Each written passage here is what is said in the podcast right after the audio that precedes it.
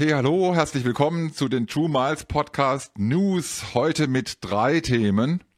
Thema Nummer eins, 30-fach Miles and More Meilen via Booking.com. Wir hatten diese News ja schon am Anfang des Monats, doch die Aktion entwickelt sich zum besten Angebot des Jahres. Noch bis zum Jahresende könnt ihr bei Booking.com 30-fache Miles and More Meilen mit euren Hotelbuchungen sammeln. Egal wann, egal wohin. Es gibt keine Einschränkung wegen Reisezeitraum oder Reiseziel.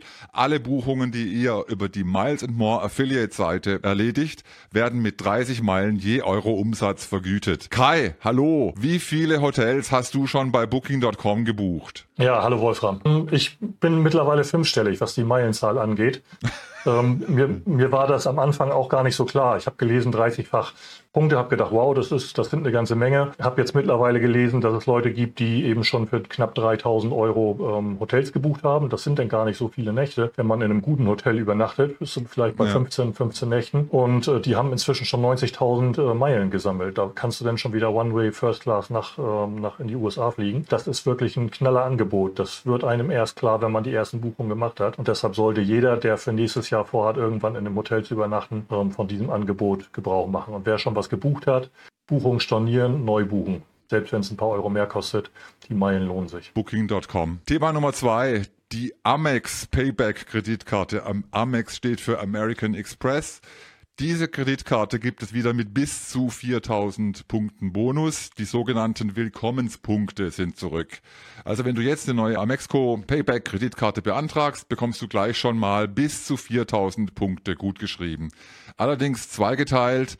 Die ersten 2000 gibt's wirklich für die Ausstellung der Karte, aber die nächsten 2000 Punkte, die gibt's erst obendrauf, wenn du in den ersten beiden Monaten auch 500 Euro Mindestumsatz machst. Kai, lohnt sich denn diese Payback-Kreditkarte von American Express überhaupt noch? Ja und nein. Ähm, Wenn es diesen Bonus gibt, dann kann man die mitnehmen. Die meisten Leute haben die Amex. Jüngere Leute sagen übrigens nicht Amex, sondern Amex. Und ich sage immer noch Amexco, aber das ist wahrscheinlich völlig veraltet. Ja, ja, ja. Die meisten, die meisten wissen, wovon wir reden. Ähm, also den Bonus, der Bonus ist gut, wenn man die 4000 äh, bekommt.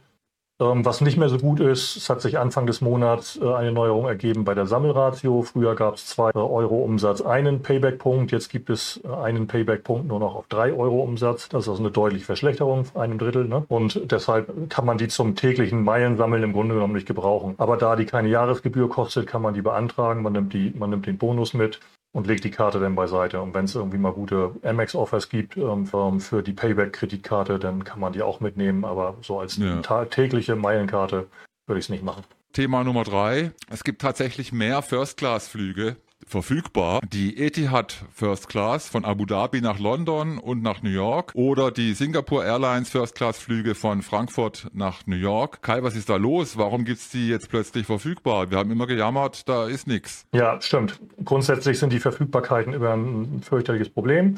First Class Verfügbarkeit natürlich insbesondere. Beide Airlines haben gemeinsam, dass man die, die First Class ähm, eigentlich nur über die eigene Airline buchen kann. Ähm, beide haben auch gemeinsam, dass das relativ teuer ist. Bei Etihad ist es so, dass es verdammt teuer ist für die relativ kurzen, mindestens die kurzen Flüge nach London. Ich mhm. habe den Flug nach London für nächsten Juni, mache ich meinen, meinen nächsten Review-Trip, ähm, habe ich den Flug auch gebucht. Und die sind einfach deshalb so gut verfügbar, weil die Bedingungen, die Preise und auch die, die Zuzahlungen relativ hoch sind bei Etihad. Für den Flug nach New York rufen die, glaube ich, 220.000 ähm, Meilen One-Way auf und 600 okay. Euro Zuzahlung.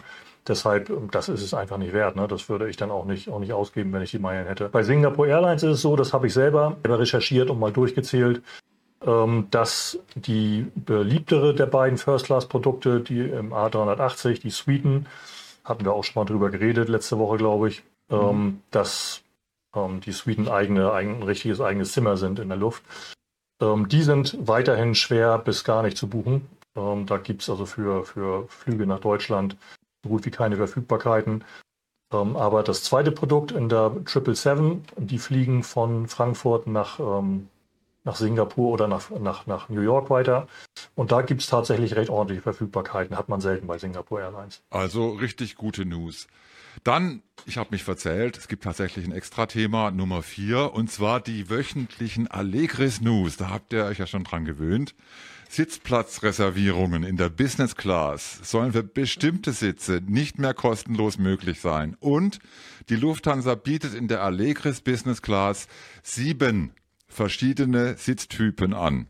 Kai, kommen für all diese Spezialsitze demnächst auch Spezialpreise? Okay, Allegris. Ich habe versprochen, diese Woche nicht so krawallig zu sein, was Allegris angeht. Ähm, ja, nein, wir wurden gebeten. Travel Deals hat ähm, als erstes rausgefunden oder, oder berichtet, dass es eine Online-Veranstaltung gegeben hat mit der Lufthansa, wo jemand von der Lufthansa gesagt hat, ähm, dass wahrscheinlich ähm, Business Class ähm, Sitzplatzreservierungen in Zukunft mindestens teilweise kostenpflichtig sein werden. Und gibt es, wie gesagt, im Grunde genommen ist jeder, jeder Platz in der Business Class ein Sondersitz. Es gibt welche, die sind besonders lang, es gibt welche, die sind äh, besonders privat. Es gibt äh, Suiten mit Türen.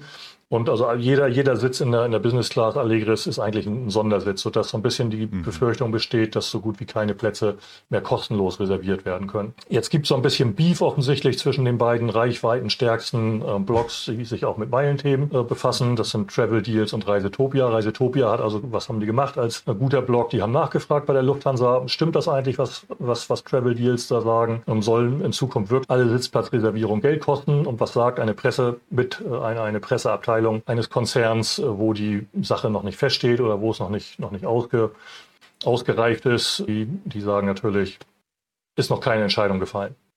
Es ist im Grunde genommen ist das die gleiche Aussage, ein bisschen, ein bisschen variiert.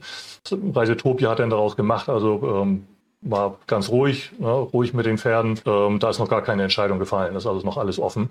Ähm, beide haben irgendwie ein bisschen recht. Natürlich wird eine Sitzplatzreservierung in Zukunft Geld kosten. Und natürlich würde Lufthansa auch gerne, das kann man verstehen, die stecken dazu über zwei Milliarden Euro rein in das neue Produkt. Und die wollen natürlich das irgendwie auch wieder reinholen. Und deshalb, wenn es die Möglichkeit gibt, das durchzusetzen, Sitzplatzreservierung kostenpflichtig zu machen, dann werden sie es auch machen. Ähm, aber auch richtig, ähm, dazu gibt es im Moment noch keinen keinen neuen Sachstand, also ist noch nicht entschieden und deshalb haben sie beide recht. Ja, so viel, also ich sage nicht alles klar, weil äh, das wäre gelogen. Hast du noch einen drauf?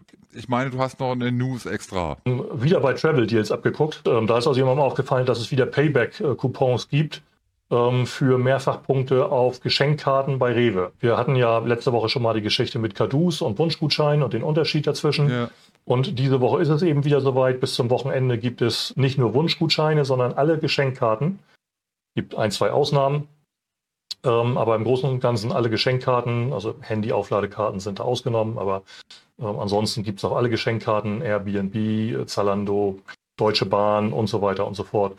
Gibt es 16-fach ähm, Punkte diese Woche. Das ist ein gutes Angebot. Ja, Wunschgutscheine übrigens eben auch. Ne? Alle, alle Geschenkkarten.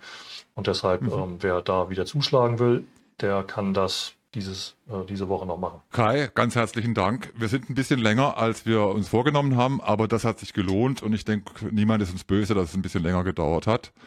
Ganz herzlichen Dank fürs Zuschauen und Zuhören. Wie gesagt, wir haben die Website truemilespodcast.de. Wir haben auch die E-Mail für dich eingerichtet. Falls du Fragen, Kritik, Wünsche, Träume hast, schreib uns an mail at truemilespodcast.de.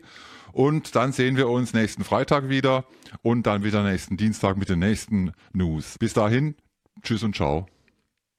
Tschüss Kai. tschüss Wolfram.